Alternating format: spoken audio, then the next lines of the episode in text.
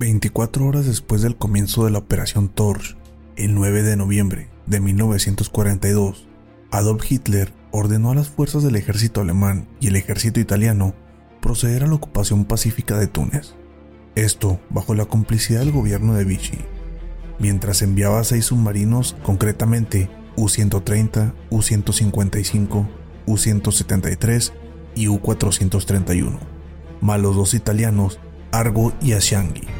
Sin embargo, sería la Marina francesa la que inútilmente plantaría cara a los aliados, porque después de zarpar una pequeña agrupación del puerto Mer el Kebir, los galos se dieron de bruces con unidades de la Marina Real Británica, cuyos buques causaron auténticos estragos, porque el crucero Aurora hundió a los destructores franceses Tramotain y Tornado, mientras el crucero Jamaica echaba a pique cerca de Orán a los otros dos destructores Epervier y Typhon, perdiendo los ingleses únicamente el choque a la coberta HMS Gardenia. Algo más hacia el este de Argel, un grupo de tanques franceses, Renault FT-17, rechazaron a las tropas angloamericanas a las afueras de la capital, y aviones italianos apoyaron a los galos torpedeando y hundiendo al carroñero británico HMS Ibis. Fortuitamente para los aliados, el almirante François Darlan y el general Alphonse Juin se prestaron a negociar con el general norteamericano Mark Clark y el general británico Kenneth Anderson, quienes entraron a la ciudad acompañados de una escolta armada de la policía militar para mantener una reunión en el palacio presidencial. Aunque los galos estaban dispuestos a rendirse, en cuanto el primer ministro Pierre Laval, desde Vichy, recientemente acababa de entrevistarse con Adolf Hitler, les ordenó resistir y romper las negociaciones. El almirante François Darlan no tuvo más remedio que dar una contraorden a sus fuerzas para seguir luchando contra los invasores. Algo que comunicó el mariscal Philippe Feta con la siguiente frase: Anulo mi orden y me considero prisionero. Acto seguido, la policía militar que escoltaba al general Mark Clark arrestó al almirante, por lo que al menos con esta acción los norteamericanos influyeron en el resto de las unidades francesas en la capital, que optaron por rendirse y entregar Argel a la Fuerza Operativa Oriental. El 10 de noviembre de 1942, las tropas de la Fuerza Operativa Occidental doblegaron la resistencia del ejército francés y entraron victoriosas en el puerto de Casablanca. Inmediatamente después, los norteamericanos aseguraron todo el litoral de Marruecos, echando a pique al submarino francés Medusa y derrotando a los defensores franco-marroquíes en Media, a los que arrebataron el estratégico aeródromo de Port Leati. Simultáneamente, en Argelia, las tropas estadounidenses ocuparon el aeródromo de la Senia y el acorazado británico HMS Rodney destruyó la batería el Santón. Hecho esto último, se procedió al asalto contra la ciudad de Orán, mediante un ataque coordinado desde la cara occidental y oriental de la urbe, que inicialmente fue rechazado por los francotiradores franceses y argelios. Ni siquiera funcionó el bombardeo de proyectiles al que estuvo sometida la metrópoli, ya que muchos se dispersaron con el submarino alemán U-431 del capitán William Doms y hundió de un torpedo al destructor británico HMS Martin. Afortunadamente para los invasores, que no cesaron en sus intentos de arremetidas, En cuanto una de sus avanzadillas consiguió infiltrarse a través de las calles y luego hasta el cuartel general, los oficiales galos de repente le cedieron Orán.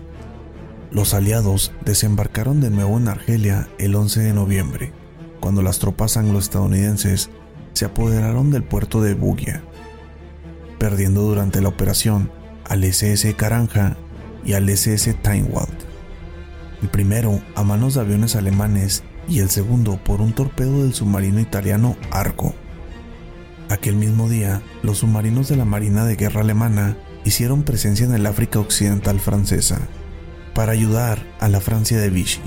ya que el sumergible U-173 del capitán Heinz hundió de un torpedo al carguero norteamericano USS Joseph frente a las costas de Fedala en Marruecos. De hecho, el submarino francés Sidi Ferrouche intentó protagonizar una acción similar que en esta ocasión salió mal,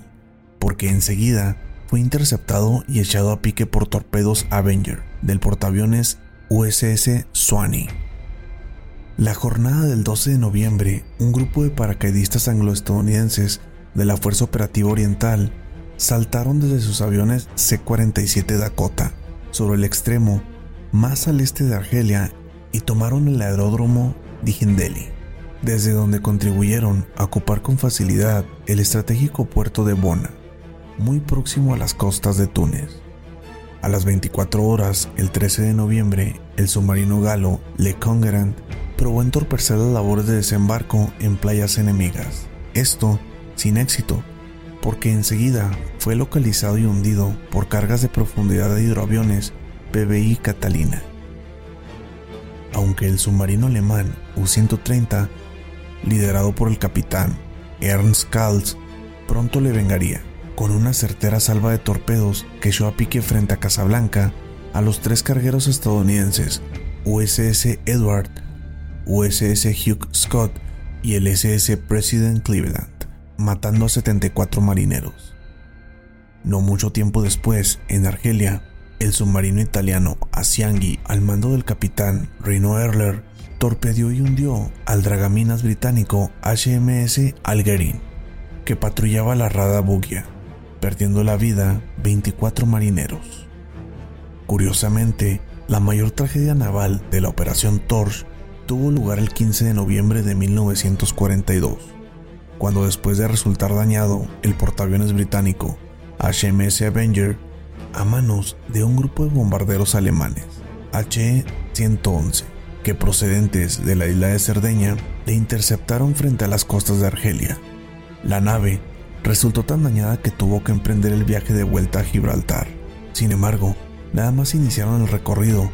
fue avistado por el periscopio del submarino U-155 del capitán Adolf Piening, quien no dudó en disparar sus torpedos e impactar mortalmente al buque, hundiendo el portaaviones HMS Avenger, que desapareció bajo el agua con 516 tripulantes muertos. Solo 12 marineros sobrevivieron al ataque.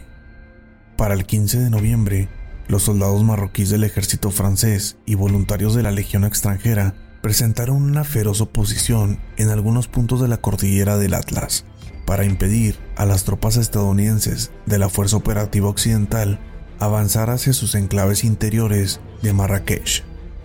Todo lo contrario sucedió en Argelia, debido a que la Fuerza Operativa Central avanzó más de 200 kilómetros tomando Orleansville y Chenel, mientras la Fuerza Operativa Oriental progresó más de 150 kilómetros sobre las arenas del desierto del Sahara ocupando Setif y Constantino, al mismo tiempo en el que paracaidistas saltaron y aseguraron la región desértica de Jouques-les-Bains y el aeródromo de Tebesa. Las últimas acciones navales de la Operación Torch tuvieron lugar el 16 de noviembre, con el hundimiento del submarino alemán U-130, por acción conjunta de los destructores norteamericanos USS Woolsey, USS Swanson y USS Quick, así como el embarrancamiento y destrucción del submarino francés Lieutenant, tras hundida al frente de Cádiz, cuya tripulación quedó internada en España.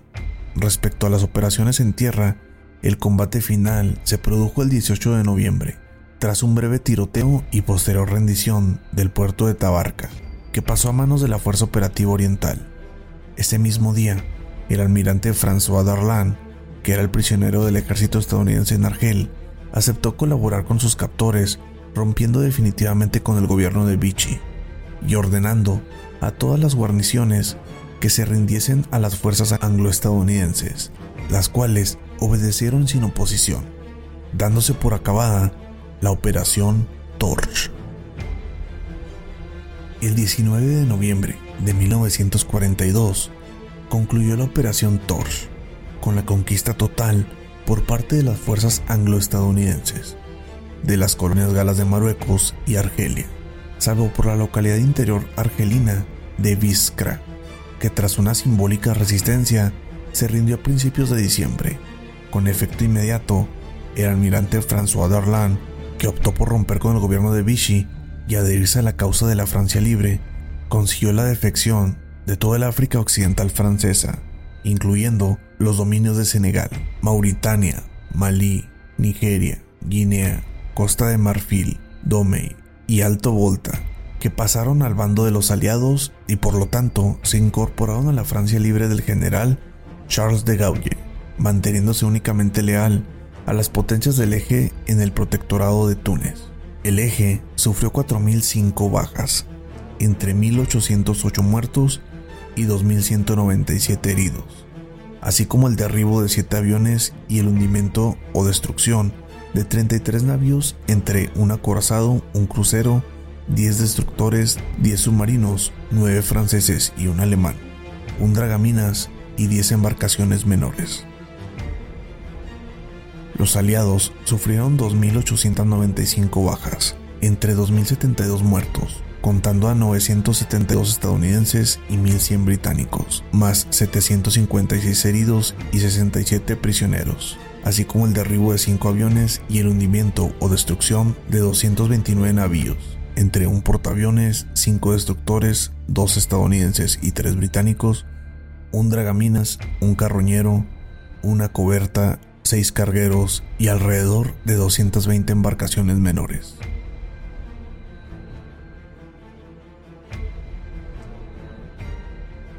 La victoria de Estados Unidos y Gran Bretaña en la Operación Torch